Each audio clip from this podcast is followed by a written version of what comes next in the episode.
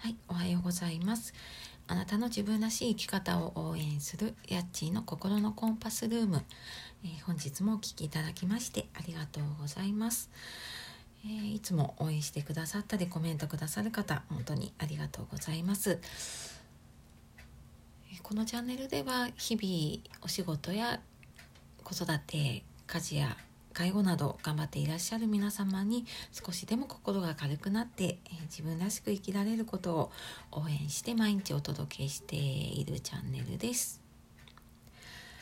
はい、というわけで3月最後の日になりましたが皆様いかがお過ごしでしょうか？えー、昨日はですねあの志村けんさんのね、えー、訃報で、ちょっとね心が揺れたなって私自身も思いますしきっと、ね、そう思ってる方多いんじゃないかなと思います。なんかこう当たり前にねずっと見てきた方がなんかこうして突然ねあのこの世を去ってしまう。でなんかああやってでね本当にこう優しさのある笑いというか愛のある笑いというかねそういうのをずっと届けてくださった方の功績は本当にすごく大きいなっていうのを改めて感じた日でした。ででまあ、それと同時にやっぱりあのこの新型コロナに対しても、まあ、今までね死者何人っていうのは聞いていましたがこうしてなんか本当に知ってる人結構身近に感じるような方のねそういう話を聞くと、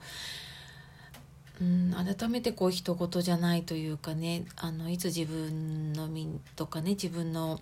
当身近なところにねこう来るかわからないなっていうのを感じて。うん、なんか本当にねあの自分でできることをやっていったり、えーまあ、精一杯の予防をしていってね、あの守っていきたいなっていうふうに思ったところです。はいでまあ、ちょっとここからですねあの気を取り直して、えー、ですね、えー、いきますと、えー、本日はですね54回目になりましてラジオトークさんの「音声配信を始めようの企画の5日目、まあ、最終日になります。で、ここでは、え音声配信でできる意外な使い方ということでお話をしていきたいと思います。えー、音声配信でできるというか、まあ、私自身がやっている意外な使い方って言えるのかどうかわからないんですけれども、そうですね。私自身はこのラジオトークでは、まあ、普段他に発信をしていてあのツイッターとかブログとかで、まあ、そこではなかなかちょっとこう文字に起こして書けないようなこととか、まあ、書きにくいようなことだったりとかあとまあちょっと自分自身のこととかっていうのも比較的、まあ、音声だからっていうので話すことに使ってってたりしますかね。っていうのと、まあ、あとまあそれと似たような感じなんですけれども昨日もちょっとお話ししたんですけど、まあ、時々えうちの息子も登場して親子トークをしているんですけれども、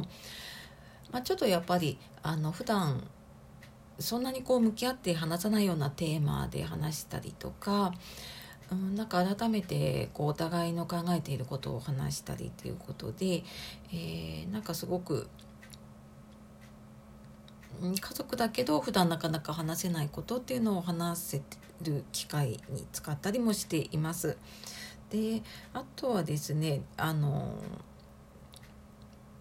まあ、その話すテーマにもよるんですけれども、えー、ちょっとブログとか他のことでもこのテーマをね書いたりとかえー、扱っていきたいなって思った時には、えー、私普段スマホでこの音声撮っているんですがそれと同時に、えー、タブレットとかで音声入力のマイクで録音をして録音しているというか、え音声入力で字に起こして文字に起こすっていうのを同時にやることがあります。でまあ、なかなかちょっとこの10分ぐらい話していくと、まあ、そこまでうまく拾えないこともあるんですけれども、まあ、大体こう話してる内容がねこう文字になって見えるので、まあ、自分でこう改めて気づくことがあったりとかあとはまあ実際にその文字をちょっと編集をして、えーまあ、ブログにちょっと転用したりとかあとは、えー、ノートというサイトを使っているんですけれども、まあ、そちらの方に、えー、ちょっと投稿する記事に入れたりとか、まあ、そういう使い方もしているのでこの一回喋ったことがえー、ちょっと違う形になって他のところで発信ができるっていう風な使い方もしたりしています。で、まあ、これはねちょっといろいろ他の音声配信やっている方の、えー、やり方をねちょっと聞いたりとかしてで、まあ、ちょっとやってみようかなと思ってやったりしています。はいでまあ、きっとまた続けていくことでねいろんな活用法があるかなと思うのでまたその時にはねお伝えしていければと思います。で、えー、今日今回ねこの音声配信を始めようの企画の最終日になるので、まあ、今後ちょっとどういうふうにやっていこうかなっていうのをぼんやりですけど私なりに考えてみました。でまずその配信回数のこととあと、まあ、内容についてですね、まあ、大きく分けて2つなんですがその配信の回数、まあ、今はね毎日続けているんですけれどもうんまあ、やっぱりもう話してもそれをそのまま配信するっていうのが結構精一杯になってしまっているところがあるので、まあ、このまま毎日、まあ、このスタイルで配信をしていくのか、まあ、ちょっと続けていくうちにね例えばちょっと回数を減らしていくとか、まあ、平日だけにするとか、えー、にしてもう少しこう編集をしたりとかまあ、聞く方にとって、ね、ちょっと楽しめるような、えまあ、そんな配信とかも少し入れられるといいのかなっていうのを、まあ、ちょっと今回のね企画を通していろいろ考えるうちにそんなことも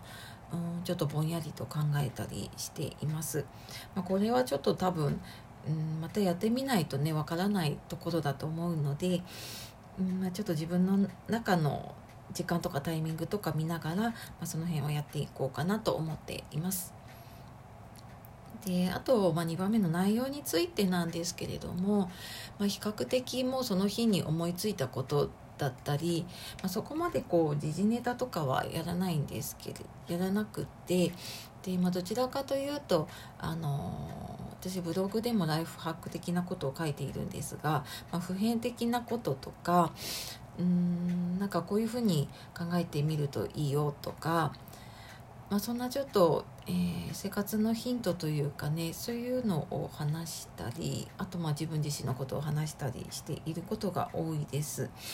で、まあ、ちょっと実際にねこれ聞いてる方がリアルタイムで聞いているのかちょっと後から聞いているのかにもよるかなとは思っているんですがまあ、もう少しこう、まあ、時事ネタというかねあのトレンドを拾って話していく日があってもいいのかなっていうふうには思っています。まあ、その辺はちょっと